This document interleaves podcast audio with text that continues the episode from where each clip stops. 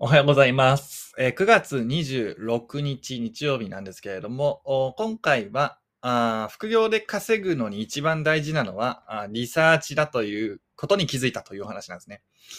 で、まあ、継続が大事なんですけど、まあ、継続してると。ね、継続はしてるんだと。でも成果が出ないっていうパターンは、まあ、あると思うんですよね。で、継続しているのに成果が出ない人は、まあ、おそらく僕の経験上、リサーチ不足だと思います。はい。リサーチ不足。はい。例えば、そうですね。A という商品を 紹介するとして、その A という商品どれだけ知ってますかっていうね。えー、まあ、こんなブログは単純ではないんですけど、まあ、例としてあげます。A という商品を人並み以上に知ってますかという話なんですね。はい。で、えー、結局稼ぐか稼げないかを分けるのはリサーチなんだなと、僕は最近つくづく思っています。はい。リサーチ。その商品に対するリサーチ。キーワード選定にかのリサーチ。キーワードのリサーチ。ね。えーそういうことをもうずっとやってる人がいるわけですね。で、そういうことをやってる人は稼げて、記事を、記事をただ単に書いてる人は稼げないというふうに思ってますね。はい。なので、えー今稼げてない、継続してるけど稼げてない人はもうリサーチをしてください。っていう話なんですよ。いや、そんなことを言うと、いや、毎日記事書けって、〇〇さんが言ってますみたいな人いるんですけど、実はその〇〇さんの記事を見てほしいんですよ。めちゃくちゃ詳しくないですか？なんか。中身濃くないですか？その中身濃いっていうのがある前提で毎日こう、毎日更新してるんですよ。はい。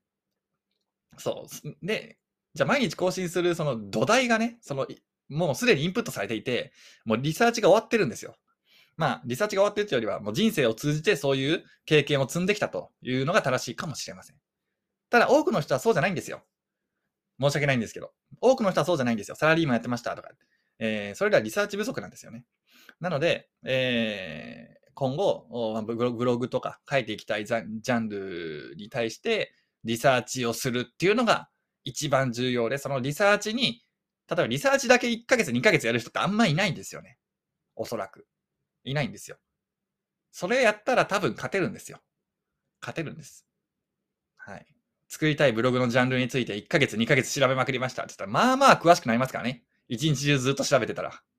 YouTube も見て、Google も見て、SNS もチェックしてみたいな。それをずっとメモっていってて。はい。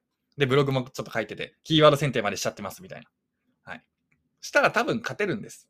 勝てるは勝てる。まあ、そのジャンル自体が間違ってるという可能性もあるんで、なんとも言えない、絶対は言えませんけど、少なくとも他の人よりいいブログができるはずです。そのジャそのジャンルにおいて。はい。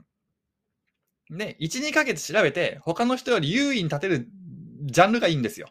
例えば仮想通貨あとかあの投資とかやってもいいんですけど、1、2ヶ月勉強した程度では勝てない可能性もありますよね。はい。っていうか、勝てない可能性結構ありますよね。なので、もうちょっとジャンルを絞らなきゃいけない。仮想通貨は仮想通貨でもみたいな話ですよね。で、1、2ヶ月勉強したら、その他大勢に勝てちゃうようなジャンルだと勝ちやすいですね。はい。まあ、そんな感じでリサーチをとにかく繰り返すのが、ブログでは大事というよりは副業全般大事です。セドリを例にすると、セドリってただ単に買って売れば稼げるっていう、そんな簡単なもんじゃないですよね。まず、利益商品がどうたらとか全部調べるじゃないですか。利益商品があるのか、えーメルカリで、えーこれはあいくらで売れるんだとか、えー何日間で何個売れてるんだとか、まあ、そんなのいっぱいあるじゃないですか。もう、あげたらキリがないですよね。そういうの全部リサーチして仕入れますよね。リサーチなんですよ。副業で稼ぐには僕リサーチ大事だと思いますね。リサーチ、リサーチ、リサーチ。ブログで稼ぐ人は商品のな中身であったりキーワード、選定、とにかくリサーチしまくってる人います。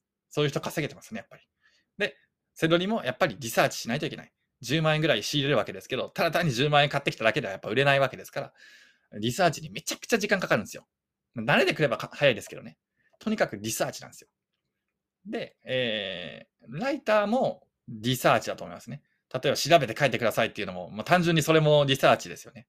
で、どんな案件があるか、クラウドワークスを見回して、自分がいけそうなジャンルを決めて、で、なんてそのジャンルを勉強するとか、そのジャンルでワードプレスブログ作ってみて、えー記事を入れて、えー知識を深めて、そのジャンルにライターとして挑戦するとか、ありますよね。リサーチですね。はい。リサーチ、リサーチ、リサーチ。これ重要です。コンビニを作りたいとかね、スーパーを作りたいっていう人も、そうじゃないですか。業ですよね。それも副業ではないですけど。それもコンビニ、じゃあここに建てようって言って、バーンって建てて、えー、お客さん誰も来ないっていうね。えー、それもちょっとなんか、ダメじゃないですか。その前に、ここの、ね、ここに建てたら何人が来るんだみたいな、そういうのを仮説を立ててリサーチするじゃないですか。はい。で、まあ、コンビニを作るってなるとさすがにリサーチしないと、おね、いくらお金かかるのか知らないですけど、何千万かかるんですよね、おそらく。わかんないですけどね。はい。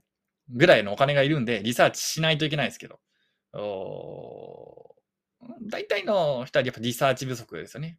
はい。でブコンビニを例に出しましたけど、ブログは無料でできちゃうんで、まあ無料じゃないですね。ワードプレスのサーバー代ぐらい、まあ言うて数千円ぐらいで、月数千円ぐらいでできるわけですよね。なのでリサーチあんまりしなくて、とりあえず書けること書いちゃうっていうのが多いです。で、ブログ記事っていうのは僕からすると店です。店。お店なんですよ。コンビニ建てるのと一緒なんで、あの、コンビニをど、とりあえず建てれるところに建てちゃえってやってるのと一緒ですよね。書きたい記事から書くっていうのは、とりあえずコンビニやりたいから、そこら辺に建てようぜみたいな それじゃやっぱり成果は出ないんですよ。それじゃ成果は出ない。店建てんのと一緒だと思ってください。なのだからキーワード選定するんですよ。キーワード選定は、あの、土地探しです。土地探し。えー、キーワード選定して、なんかライバルいい、需要があるとこはどこだよっていうね。住民が住んでるのはどこなんだみたいな感じで、まず需要を探るわけですね。キーワードプランナーですよね。で、えー、じゃあライバルチェックしようぜみたいな。周りにセブンイレブンはないかみたいな。えー、ファミあやばいじゃん、ここみたいな。激戦区だぞと。セブンイレブンの目の前にファミリーマートがあって、セブンイレブンの横にローソンがあるけど、どうするんだみたいな。そんなところに、いそんなところにコンビニ建てて大丈夫かみたいな。自分は名の知れぬコンビニですからね、ちなみに。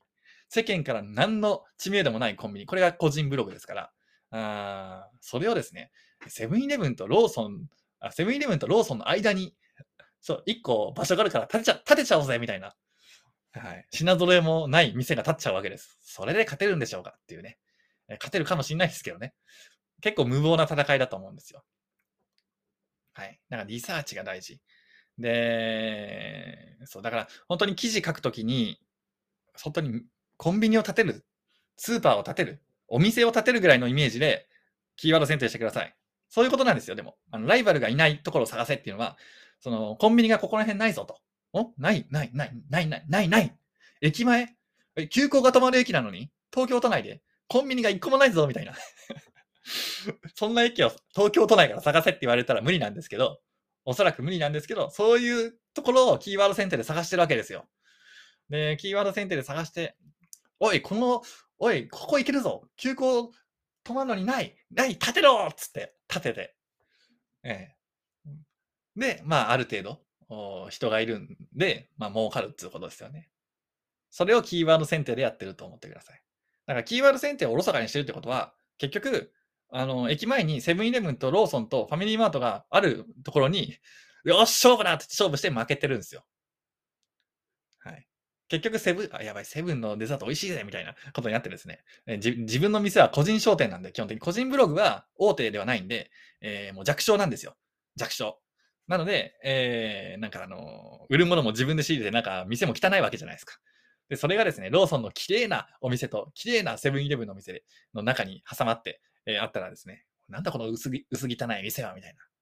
こんなところで買うやついんのかよみたいなね、感じで負けちゃうわけですから、あライバルがいないところに行くんですね。で、ライバルがいないところだったら、ちょっと薄汚くてもですね、いやー、食いたいものの、な、ここしかねえのかしょうがねえ。